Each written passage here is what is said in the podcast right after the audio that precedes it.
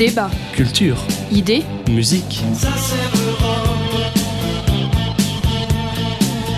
Vous êtes sur Fadjet. À l'écoute d'Europe Roll.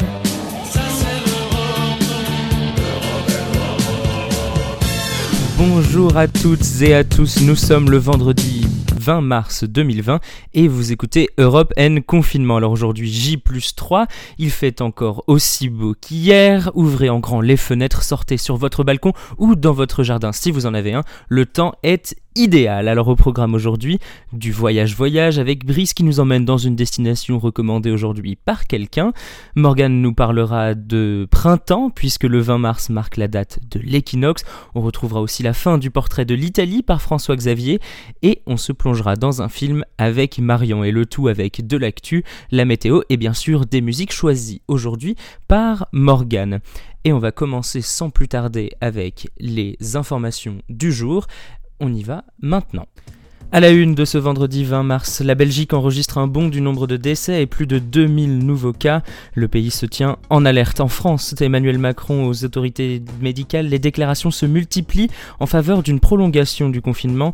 Un conseil de défense se tient aujourd'hui à l'Elysée. Au total, les autorités recensent 372 morts, soit 108 de plus qu'hier, ainsi que 4761 hospitalisations, 1300 guérisons et 10 955 cas confirmés. Dans le reste de l'actualité, l'Inde a exécuté ce matin à l'aube quatre hommes pour un viol collectif dans un bus de Delhi en décembre 2012, un crime qui avait bouleversé la nation d'Asie du Sud et le reste du monde. Ce drame avait braqué une lumière crue sur le, sur le lourd silence autour des violences sexuelles dans le pays, les carences de son système judiciaire en matière de lutte contre les viols et au-delà, le traitement des femmes dans la société indienne. Les quatre condamnés ont été pendus à 5h30 heure locale dans la prison de Tihar à la capitale. Une application exceptionnelle de la peine de mort en Inde, les détenus avaient multiplié ces dernières semaines les recours judiciaires en tout genre grâce auxquels ils avaient obtenu trois reports de dernière minute de leur exécution. Et un peu de sport pour finir, malgré l'épidémie, la flamme olympique est arrivée au Japon aujourd'hui. Pour l'instant, la position officielle du comité international olympique est qu'il serait prématuré de reporter les Jeux prévus à partir du 24 juillet. Pour la météo, cet après-midi, quelques entrées maritimes sont à attendre dans le Hauts-de-France et en Normandie. Ailleurs, le soleil brillera avec quelques nuages dans le ciel de Corse. Côté température, refroidissement sur l'ouest avec 8 degrés à Cherbourg et à Lille, 16 à Montpellier, 18 à Rennes et à Dijon. La maximale sera de 20 degrés à Bourges demain matin. Dégradation sur le Grand Est avec quelques précipitations et des températures fraîches avec 5 à Nancy. Ailleurs, le ciel sera couvert et les températures iront de 3 degrés à Lille à 10 à Toulon. Alors aujourd'hui il fait beau, vous l'avez entendu, et c'est aussi le printemps. Morgane va vous en dire un petit peu plus. Alors si Alexis vous parle tous les jours dans sa chronique de quelque chose qui s'est passé aujourd'hui dans un passé plus ou moins lointain, je vais quant à moi exceptionnellement m'adonner pour cette émission à vous parler de quelque chose qui se passe et noter l'utilisation du présent aujourd'hui même. En effet, des signes précurseurs de ce phénomène astronomique qui ne se produit que deux fois par année une fois en mars et l'autre en septembre, se sont bien fait sentir ces derniers jours. Météo clémente, ciel ensoleillé, arrivée des primes verts et autres premières fleurs. Bref, tout cela sent bien le printemps. Ah oui, et qui dit arrivée du printemps dit équinoxe. Exactement, et c'est donc de ce terme à la sonorité si mélodique que je vais vous parler aujourd'hui, car c'est justement en ce vendredi 20 mars 2020 et précisément à 2h49 minutes et 36 secondes heure de Paris qu'il a lieu cette année. Mais alors, qu'est-ce que l'équinoxe? En fait, le terme est assez explicite en lui-même. Étymologiquement, il provient du latin et se compose de equus signifiant égal et nox signifiant la nuit, ce qui donne donc la nuit égale en référence au fait que lors de l'équinoxe, la, nuit et le jour sont de même durée, c'est-à-dire 12 heures pour les matheux d'entre vous. Cependant, attention, cette égalité parfaite ne compte que pour deux endroits dans le monde, le pôle Nord et le pôle Sud, en plus des points situés exactement sur l'équateur, c'est-à-dire de la ligne qui sépare la Terre en deux hémisphères et pour lesquels on observe 12 heures de jour puis 12 heures de nuit pendant toute l'année. Vous l'aurez donc compris, le rapport jour-nuit est variable à la fois en fonction du lieu, plus précisément de la latitude où vous vous trouvez, et du moment de l'année, qui est donc le point qui nous intéresse ici avec l'équinoxe? Et du coup, Morgane, c'est quoi encore la différence entre équinoxe et solstice, s'il te plaît? Alors en fait, les solstices marquent, eux, le phénomène inverse des équinoxes, puisqu'ils expriment, eux, la plus grande inégalité de rapport entre jour et nuit. Jour le plus court pour le solstice d'hiver et le plus long pour celui d'été. Si dès le solstice d'hiver les jours commencent à se rallonger, il faut en effet attendre l'équinoxe de printemps, aujourd'hui donc, pour que les jours redeviennent plus longs que les nuits, et cela peu importe de l'endroit où on se trouve sur l'hémisphère nord. Car oui, dans l'hémisphère sud, les saisons sont inversées par rapport au nôtre, et eux entrent donc désormais en automne, alors que le nord entame enfin le printemps. C'est enfin assez logique, puisque c'est en ce jour que le Soleil traverse le plan équatorial de la Terre pour demain se retrouver dans l'autre hémisphère que celui où il était précédemment. Cela est d'ailleurs lié à l'inclinaison de 23,4 degrés de l'axe de rotation de notre planète par rapport à son orbite et qui fait donc que naturellement, selon le moment de l'année, un hémisphère penche plus vers le Soleil que l'autre et ce qui fait qu'il est plus ou moins éclairé par notre astre céleste. Vous voilà donc scientifiquement préparé à cette arrivée du printemps, et ne me reste plus qu'à dire, profitez-en, mais toujours depuis votre balcon. Voilà donc pour cette petite chronique SVT. Alors on va tout de suite faire une première pause avec euh, toujours Morgane qui nous propose ses choix musicaux du jour. Alors pour ma sélection musicale d'aujourd'hui, je vais vous emmener outre-Rhin et même, vous allez le comprendre avec le deuxième et troisième titre, encore plus loin, ou devrais-je dire encore plus haut, tout cela à la découverte de la scène musicale allemande. Et du coup, tu nous proposes quoi pour commencer, Morgane? Un titre un peu à l'image de ce que nous avons l'impression de vivre en ce moment. Hurra, diese Welt geht unter du groupe de rap allemand KIZ. Traduit, cela donne Hurrah, ce monde s'effondre, une apocalypse que les chanteurs vivent et fêtent depuis leur abri atomique selon les paroles. Satire de notre monde d'aujourd'hui, ce monde post-apocalyptique qu'il porterait semble en effet bien mieux que le nôtre. Un monde sans sans-abri, où il n'y a plus besoin de serrure aux portes et où les enfants ne savent même plus ce qu'est l'argent. De quoi donner des idées à certains? Je vous laisse donc écouter par vous-même.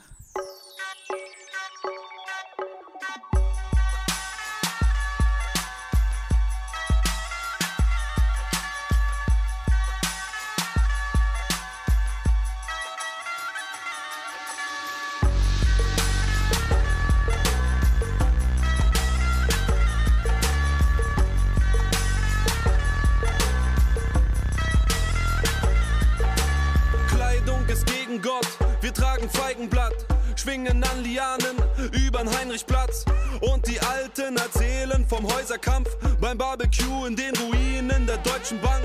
Vogelnester in einer löchrigen Leuchtreklame. Wir wärmen uns auf an einer brennenden Deutschlandfahne. Und wenn einer auf der Parkbank schläft, dann nur weil sich ein Mädchen an seinen Arm anlehnt. Drei Stunden Arbeit am Tag, weil es mehr nicht braucht. Heute Nacht denken wir uns Namen für Sterne aus. Danken dieser Bombe vor zehn Jahren und machen Liebe, bis die Sonne es sehen kann. Weißt du noch, als wir in die Tische ritzten in den Schuhen, bitte Herr, vergib ihn nicht, denn sie wissen, was sie tun. Unter den Pflastersteinen wartet der Sandstrand, wenn nicht mit Rap, dann mit der Pumpgun. Und wir singen im Atomschutzbunker. Hurra, diese Welt geht unter. Hurra, diese Welt geht unter. Hurra, diese Welt geht unter. Und wir singen im Atomschutzbunker.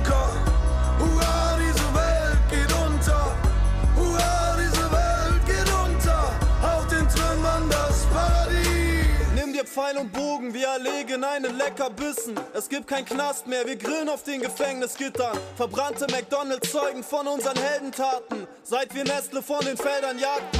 Schmecken Äpfel so wie Äpfel und Tomaten nach Tomaten. Und wir kochen unser Essen in den Helmen der Soldaten. Du willst einen rauchen, dann geh dir was pflücken im Garten. Doch unser heutiges Leben lässt sich auch nüchtern ertragen.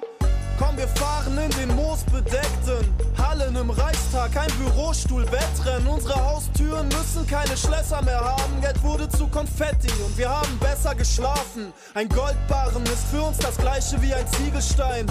Der Kamin geht aus, wirf mal noch ne Bibel rein. Die Kids gruseln sich, denn ich erzähle vom Papst. Dieses Leben ist so schön. Er braucht ein Leben danach. Er braucht ein Leben danach. Er braucht ein Leben danach. Und wir singen im Atomschutzbunker. Hurra, diese Welt geht unter. Hurra, diese Welt geht unter. Hurra, diese Welt geht unter. Und wir singen im Atomschutzbunker.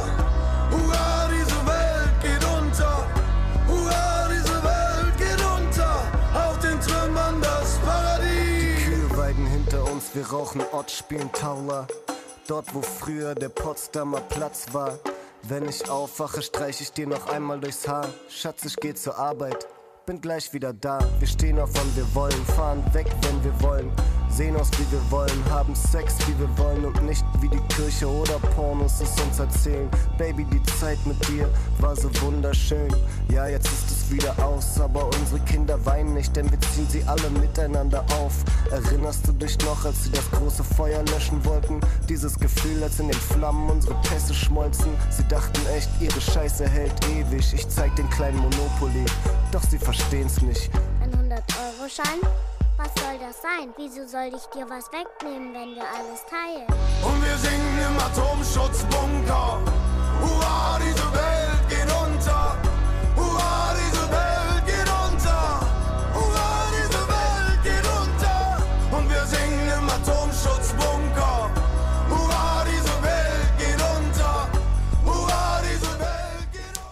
C'était donc K-Hit7 sur euh, Europe and Confinement, évidemment. J'allais dire Europe and Roll, mais c'est pas tout à fait la même chose. Alors on va continuer tout de suite euh, cette petite émission. Et pour continuer, nous allons partir en voyage pas très loin aujourd'hui. C'est le voyage voyage de Brice. Un jour, j'irai en première classe au quatre coins du club, j'irai boire la tasse. En attendant, je voyage sur Google Maps. En un clic, je suis aux Bahamas. Et aujourd'hui, on reste en Europe. Bonjour à tous, j'espère que vous allez bien dans votre appartement. Un peu petit d'ailleurs, peut-être l'appartement, non? Qu'à cela ne voici une chronique voyage-voyage pour prendre un peu d'air frais. Alors comme d'hab, je vous donne une adresse Google Maps à laquelle vous vous rendez en Street View et on se retrouve pour une visite touristique personnalisée. Personnalisé doublement même car vous pouvez envoyer vos suggestions de destination à Brice ou en commentaire si vous souhaitez partager un lieu avec vos lointains camarades. D'ailleurs, nous remercions Morgane pour l'idée du lieu d'aujourd'hui, vous allez comprendre pourquoi. De manière très très subtile, notre Momo nous amène dans son petit pays, ou plutôt d'ailleurs son grand continent, puisqu'il s'agit d'un haut lieu européen. Peut-être le devinez-vous déjà, à vos claviers. Centre européen Schengen. Je répète, c'est simple, c'est en français. Centre européen Schengen, aucun piège. Vous y êtes? Maintenant que vous apercevez les charmantes ardoises de ce bout de village serré entre le vert prairie des vignes à l'est et le vert fougère de la tranquille Moselle à l'ouest, pouvez doucement atterrir au milieu du pont qui enjambe ce fleuve frontière. Tout le monde y est? Vous vous tenez donc entre République fédérale d'Allemagne et Grand-Duché du Luxembourg. Pour éviter d'être aveuglé par le fort soleil, vous fixez le couchant, le Grand-Duché donc, tant les couleurs chaleureuses des coteaux que ce doux vent du sud-ouest qui vous réchauffe la nuque témoignent du microclimat de la vallée de la Moselle, vallée creusée par la rivière pendant des millénaires. D'ailleurs, vous regardez autour de vous, et sa principale richesse ne vous échappe pas. Jus de la treille, dirait Jean de La Fontaine. Galipe, diraient les champenois. La vigne, vous écriez-vous. Amenée par les Romains qui passèrent dans ce couloir pendant la conquête des Gaules, elle foisonne depuis. Tout à droite, allez-y à droite, regardez, vous apercevez ainsi les caves Rupert. Là, là, le bâtiment moderne. Mais ne vous fiez pas aux apparences. Le domaine est tenu depuis huit générations. D'ailleurs, si vous allez rencontrer monsieur Henri Rupert, le propriétaire d'aujourd'hui, peut-être vous fera-t-il goûter, là c'est pour les gens de rouge et blanc, un Riesling surprenamment fruité et aromatique. Mais Schengen, c'est pas que ses vins, non? Mais bien évidemment, vous vous tournez vers l'église à présent, et vous vous sentez romantique, pensant au voyage de Victor Hugo et même de Goethe avant lui, qui, pendant que la bataille de Valmy fait rage, réalise une célèbre esquisse de ce temple à la frontière entre France et Saint-Empire, avec cette inscription côté français. Passant, cette terre est libre. Vive la France Vous vient alors l'idée que Goethe était peut-être un visionnaire des quatre libertés européennes, garanties par, par, je vous attends là, l'espace Schengen. Vive l'Europe Tournez votre terre, votre tête, tout à fait à gauche désormais vers l'île coupant en deux la Moselle. Sur ces calmes eaux, tripoint entre France, Allemagne et Luxembourg, trouve-t-on, durant la chaude journée du 14 juillet 1990, un bateau, le Marie Astrid. Très bien. Et sur ce bateau, rien de moins, figurez-vous, que Herr Helmut Kohl, en compagnie de Monsieur François Mitterrand, et de leurs homologues bénéluxois. Morgane, tu peux retenir ton Jacques Center national. Alors à 6, sûrement un verre de Riesling à la main, ils signent l'accord de Schengen, ayant pour effet direct de supprimer les douaniers, qui opéraient d'ailleurs à l'endroit même de ce pont où vous vous tenez. Pour le fun, je vous invite, euh, en guise de conclusion, à revenir en mode plan puis à rejoindre en Street View le tripoint, vraiment sur le fleuve, là où se tenait le Marie Astrid sur le cours de la rivière. Peut-être alors aurez-vous des étoiles dans les yeux, douze étoiles sûrement. Voilà donc pour le voyage, voyage d'aujourd'hui, qui introduit très bien à la chronique qui va suivre, puisqu'on va continuer la partie histoire géo, et on va enchaîner tout de suite avec le Ça s'est passé aujourd'hui. Père raconte-nous une histoire, Et alors ça s'est passé un 20 mars, la fondation de la Compagnie néerlandaise des Indes orientales. Alors nous sommes en 1602, les gouvernements des Provinces-Unies décident de mettre fin à la concurrence dans le domaine du commerce international en Asie et ils regroupent cinq compagnies commerciales en une, la Verenigde Oost-Indische Compagnie, excusez ma prononciation, que l'on abrégera VOC, la VOC, c'est la compagnie néerlandaise des Indes orientales. Alors pour comprendre pourquoi les futurs Pays-Bas ont organisé cette compagnie, il faut revenir un peu en arrière, mais avec cette chronique vous commencez à être habitués. Alors la fin du XVe siècle d'abord a été marquée par une vague de découvertes, les Amériques par Christophe Colomb en 1492, et surtout pour ce qui nous intéresse aujourd'hui, l'Asie via le cap de Bonne-Espérance par Vasco de Gama en 1497 et 1498.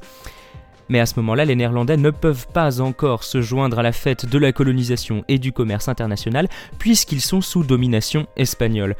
Alors pendant la majeure partie du XVIe siècle, les Provinces-Unies vont tenter d'obtenir leur indépendance, ce qui va longtemps retarder leur entrée dans le commerce asiatique. Une fois leurs préoccupations européennes réglées, les Néerlandais vont s'intéresser aux Indes. En effet, la société dans les Provinces-Unies n'est pas fondée sur les mêmes bases que dans le reste de l'Europe féodale.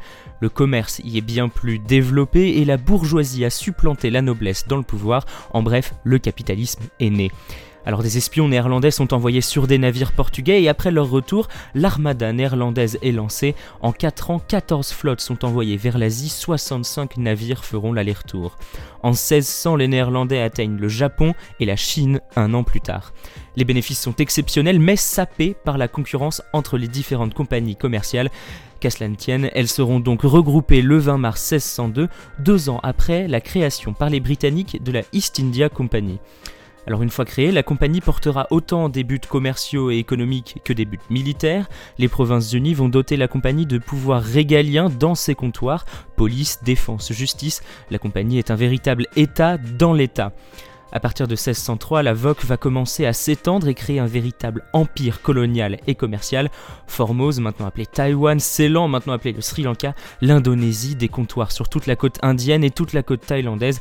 Les Néerlandais de la VOC se voient aussi accorder l'exclusivité du commerce avec le Japon.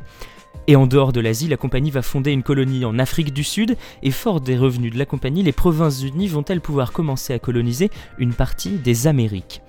Mais toutes les bonnes choses ont une fin. Dans les années 1780, les Provinces-Unies entrent en guerre contre le Royaume-Uni. La Compagnie des Indes orientales ne peut plus commercer, elle s'endette. Après les guerres révolutionnaires, les Provinces-Unies sont battues, Napoléon crée la République batave. Sans soutien et asphyxiée par ses dettes, la VOC sera dissoute en 1799. Alors voilà donc pour ce qui s'est passé un 20 mars et cette fois en 1602. Pour ce qui s'est passé aussi un 20 mars, c'était en 1965, France Gall remportait l'Eurovision avec Poupée de cire, Poupée de son, mais ce n'est pas avec cette musique que nous allons marquer la deuxième pause puisque Morgane nous propose autre chose. Cette fois, un grand classique de la chanson allemande Major Tom, paru en 1982 grâce à la plume et la voix de Peter Schilling faisant référence assez explicite au personnage astronaute inventé par David Bowie 13 ans plus tôt dans son titre Space Oddity, Peter Schilling nous conte ici l'histoire de l'accident spatial de son protagoniste Major Tom. J'espère donc que vous êtes prêts à décoller avec lui pour tenter de rallumer les étoiles et on lance donc le countdown 3, 2, 1. Bonne écoute.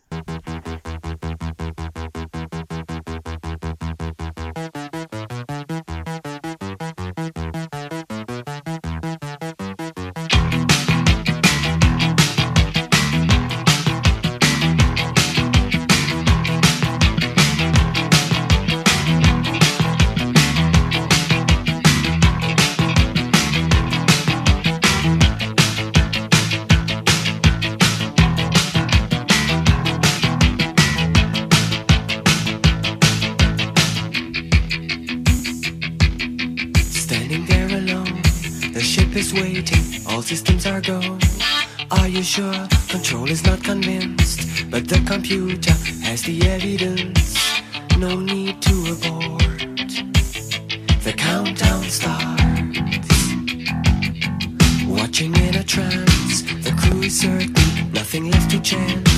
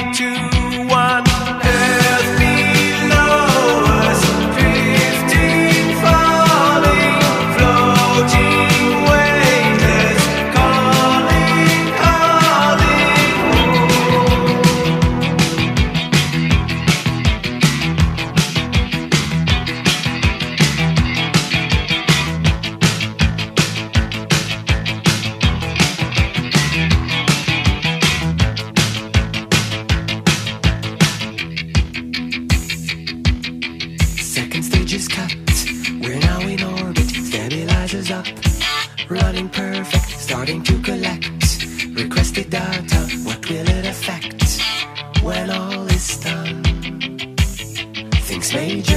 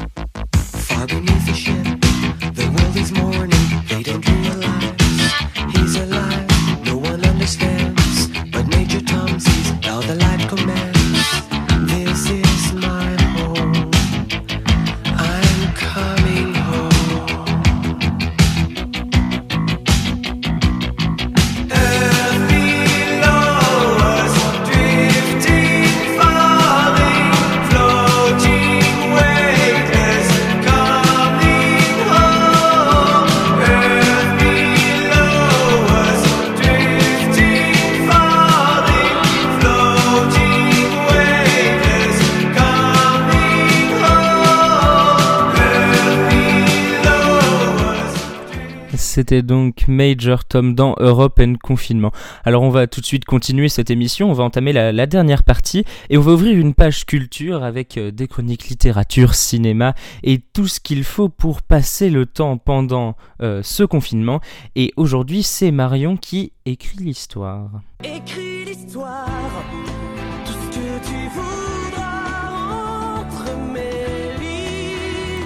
Et aujourd'hui, Marion nous parle cinéma avec le film Sauver ou Périr. Voici tout de suite la bande-annonce. J'avais 18 ans quand je me suis engagé. J'ai jamais été le, le plus grand ou le plus costaud, mais justement. Tell me why we're going so fast.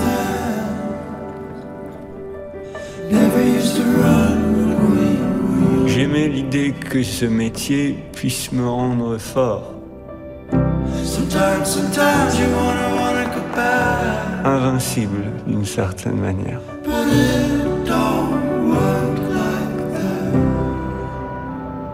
La vérité, c'est que personne n'est invincible.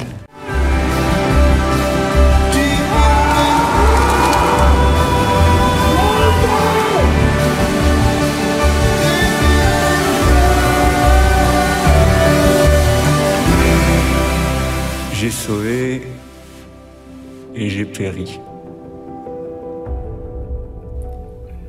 Vous l'avez sans doute perçu, mais je ne vais pas ici vous présenter un film joyeux qui vous mettra à la pêche pour votre confinement.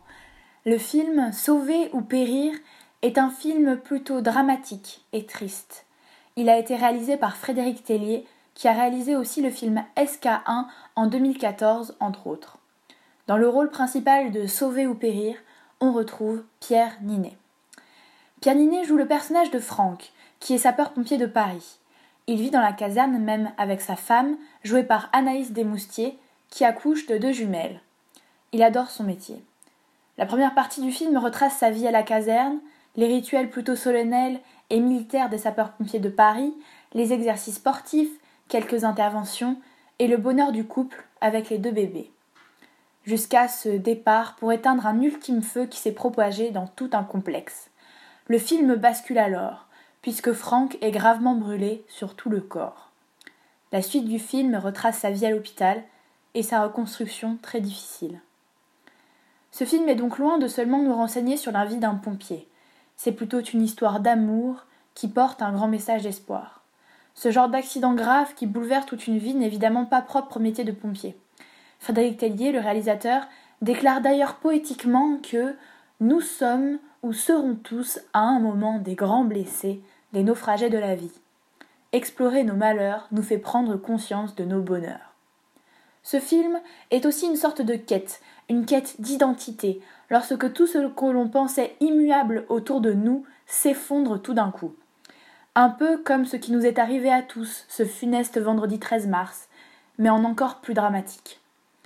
Pour créer une situation la plus réaliste possible, Pierre Ninet, l'acteur principal, a dû s'immerger complètement dans le monde des sapeurs-pompiers de Paris pendant quatre mois. Il suivait tous les entraînements physiques et est parti aussi en intervention avec les professionnels. Au début du film, il réalise ainsi sans difficulté quelques exercices typiques de la préparation des sapeurs-pompiers de Paris, comme la planche.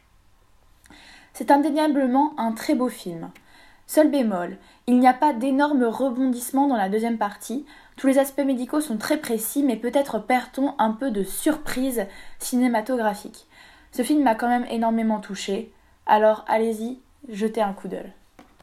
Jetez donc un coup d'œil, vous avez donc de quoi occuper votre après-midi. Et puis si vous ne voulez pas regarder un film, vous pouvez aussi lire, et vous pouvez lire cette suggestion de François Xavier qui vient clore son trio de coniques sur l'Italie.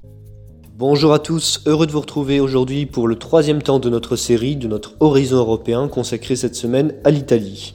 Et aujourd'hui, aujourd'hui, parce que confinement ne doit pas forcément rimer avec isolement total, et que la littérature est bien entendu l'un des meilleurs vecteurs d'ouverture au monde, je vous propose d'aborder l'Italie donc sous l'angle des lettres pour conclure cette série. Alors j'aurais pu choisir une œuvre issue de la littérature italienne, qui est bien évidemment d'une richesse extraordinaire, euh, des, auteurs latins à Pétrarque en passant enfin, à Umberto Eco euh, au XXe siècle pour finir, parmi tant d'autres, et pourtant j'ai choisi une œuvre d'un auteur français, l'académicien, poète et dramaturge Alfred de Musset, euh, pour euh, aborder l'Italie donc dans cette chronique. Alors vous allez très vite comprendre pourquoi. Il va s'agir du traitement réservé au pays dans la littérature française, au travers plus précisément, vous l'aurez sans doute deviné, du drame romantique Lorenzatio. Par ce drame romantique, j'espère ainsi vous amener euh, dans la Florence des Médicis, la Florence de la Renaissance, qui bien loin du tumulte qu'elle connaît aujourd'hui entre masques, confinement et coronavirus, était plutôt occupée à l'époque euh, par euh, des tracasseries d'ordre politique et euh, des conspirations visant à renverser bien entendu la dynastie des Médicis qui régnait sans partage sur la cité durant de nombreux siècles. Alors mon but ici n'est pas de tenter de résumer l'œuvre, et j'en serais d'ailleurs totalement incapable, pour être clair, je serai d'autant plus bref dans cette chronique que finalement la beauté et la perfection de l'œuvre sont si grandes et à bien des égards, vous vous rendrez compte si vous lisez Lorenzatio, que toute tentative finalement d'en faire une quelconque exégèse ne reviendrait qu'à en altérer euh, la singularité et la grandeur. Donc mon objectif ce n'est vraiment pas euh, de vous en faire un résumé, de tendre vers l'exhaustivité, de soulever les points saillants, mais plutôt de vous inciter à découvrir cette œuvre, de vous inciter à vous en approprier la lecture. Alors quelques mots pour cela, euh, pour vous dire que oui, la pièce est souvent citée en exemple pour les tensions qui l'animent, des tensions qui sont absolument fascinantes, qui sont lancinantes aussi d'ailleurs, on peut le dire. Et euh, ce qui est normal pour un drame romantique, puisque le drame romantique est très souvent étudié dans la littérature, et a raison d'ailleurs, comme euh, l'espace où se mêle le grandiose, le sublime de la tragédie, donc avec une certaine légèreté, une certaine distanciation, parfois également une critique sociale, qui sont propres à la. À la comédie pardon. Et ce, suivant la conception euh, qu'avait pu théoriser Victor Hugo quelques années avant Lorenzatio, 1834, donc Victor Hugo par Cromwell, 1827, ou ensuite avec la fameuse bataille d'Hernani, trois ans plus tard, en 1830. Mais sans rentrer dans les détails, je, vous avais promis de, ne pas trop m'épancher sur le sujet, j'aimerais juste vous dire, pour, euh, pour conclure finalement cette chronique un petit peu plus brève que d'habitude, de sorte à respecter, comme je l'ai dit, la, la singularité de l'œuvre, que si il vous est nécessaire, si vous ne l'avez pas fait, de découvrir cette œuvre aujourd'hui, Lorenzatio de Musset, et si j'ai choisi cette œuvre pour cette chronique pour conclure notre série Notre horizon européen sur l'Italie, c'est finalement parce que Lorenzatio est euh, l'expression, je dirais, l'expression propre du génie et de la grandeur, et rien de moins. La grandeur d'abord de l'auteur, Musset, qui avec ce drame historique a donné à la littérature française l'une de ses plus belles pièces, de manière incontestable. Grandeur d'un personnage ensuite, le héros romantique qu'incarne magnifiquement Lorenzo de Médicis, grandeur d'un territoire enfin et d'une nation, l'Italie, qui aura su, tout au long de l'histoire, inspirer à l'intelligence française certaines de ses plus belles œuvres. Pour toutes ces raisons, et j'espère vous en avoir convaincu, je pense que vous pouvez, de manière euh, tout à fait euh, légitime, vous, vous ruez dès à présent sur les sites internet de vos libraires préférés et commander Lorenzatio de Musset pour occuper les semaines qui vous restent à vivre dans ces périodes troublées de confinement. Je vous remercie pour votre attention et je vous dis à très vite. On se retrouvera euh, la semaine prochaine probablement pour un nouvel horizon européen consacré à un autre pays d'Europe sur Europe and Roll en version Europe and Confinement. Voilà donc pour ce triptyque de chroniques sur l'Italie que vous pouvez évidemment retrouver en podcast sur Spotify. Alors voilà, une émission bien remplie et déjà terminée. On va se retrouver évidemment demain pour une nouvelle émission et je vous laisse avec le dernier choix musical de Morgane. Au revoir à tous. Enfin, pour finir cette émission, on reste dans le registre de l'espace avec mon dernier choix musical, Astronaut, titre né du travail de Sido et d'Andreas Bourani, artistes tous les deux très célèbres outre-Rhin. Un appel à prendre du recul de notre quotidien redondant, de décoller selon les paroles pour voir au-delà de la surface, de réaliser la beauté de la Terre comme si on la voyait de loin, comme un astronaute en fait. Je vous laisse donc découvrir ce titre dont, pour l'anecdote, l'astronaute allemand Alexander Gerst avait lui dit qu'il lui parlait du fond du cœur, je cite, alors qu'il se trouvait en pleine mission sur l'ISS. Alors vous aussi, évadez-vous de votre petit appart en confinement pour l'infini de l'espace.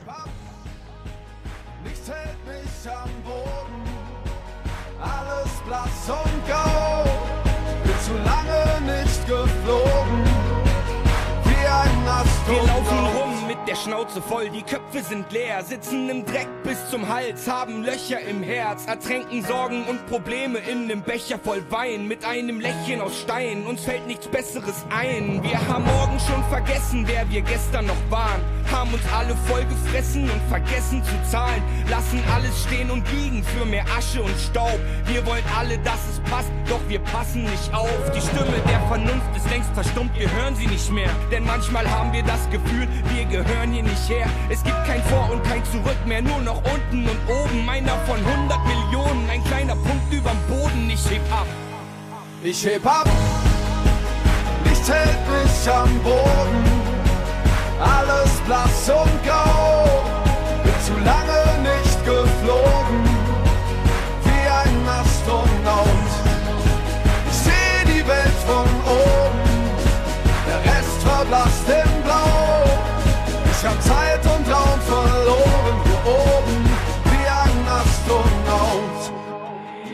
Dunkel der Nacht, hier oben ist alles so friedlich, doch da unten geht's ab. Wir alle tragen dazu bei, doch brechen unter der Last. Wir hoffen auf Gott, doch haben das Wunder verpasst. Wir bauen immer höher, bis es ins Unendliche geht. Fast 8 Milliarden Menschen, doch die Menschlichkeit fehlt. Von hier oben macht es alles plötzlich gar nichts mehr aus. Von hier sieht man keine Grenzen und die Farbe der Haut. Dieser ganze Lärm um nichts verstummt, ich höre euch nicht mehr. Langsam habe ich das Gefühl, ich gehöre hierher. Es gibt kein Vor und kein Zurück mehr, nur noch unten und oben. Einer von 100 Millionen, ein kleiner Punkt überm Boden. Ich heb ab, nichts hält mich am Boden.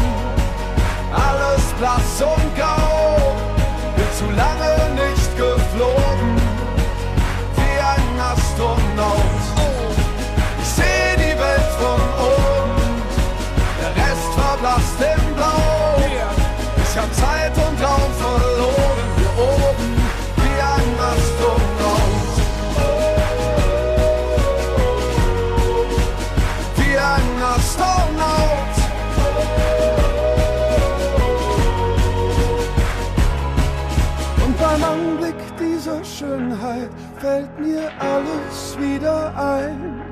Sind wir nicht eigentlich am Leben, um zu lieben, um zu sein?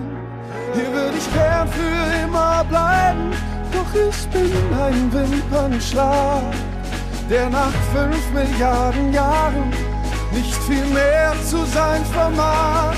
Ich heb ab, nichts hält mich am Boden, alles blass und